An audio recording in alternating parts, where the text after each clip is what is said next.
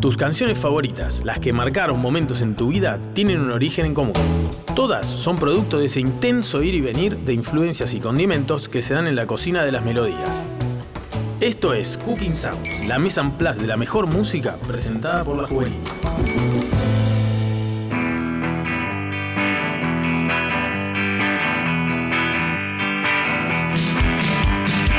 Seattle, 1989. La inclemencia climática de una ciudad donde llueven 300 días por año y un sistema que la ignora casi por completo generan un combo explosivo en toda una generación de jóvenes que necesitan expresar su frustración. En húmedos sótanos urbanos, cientos de adolescentes se reunían para celebrar austeros happenings y paso a paso fue cobrando vida una nueva escena que algún crítico de rock, cuando no, optó por llamar grunge, palabra que se podría traducir como mugre.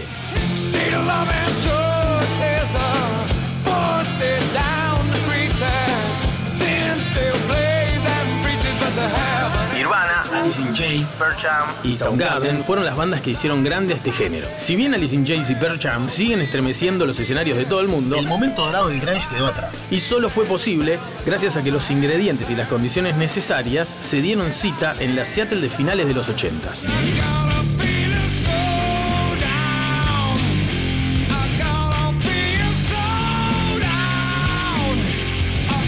Así se cocinó un género aclamado por millones como el último que intentó salvar al rock and roll.